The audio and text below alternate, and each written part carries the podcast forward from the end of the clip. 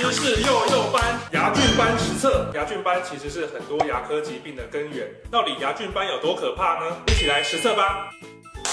牙宝宝早安，我现在就用这个牙菌斑显示剂，没问题，来看看你有多少牙菌斑。当我们在吃完饭之后，食物跟细菌产生一些作用，形成牙菌斑。通常啊，牙菌斑啊，就是会造成蛀牙跟牙周病。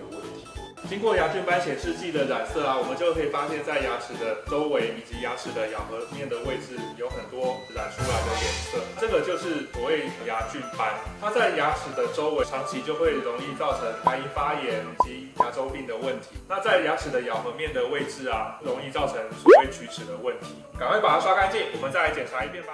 其实牙菌斑并不可怕，只要有良好的口腔卫生、定期检查的习惯、正确的清洁、使用牙间刷牙线，就可以预防蛀牙以及牙周病的问题。这样的话就能够维持理想的口腔健康。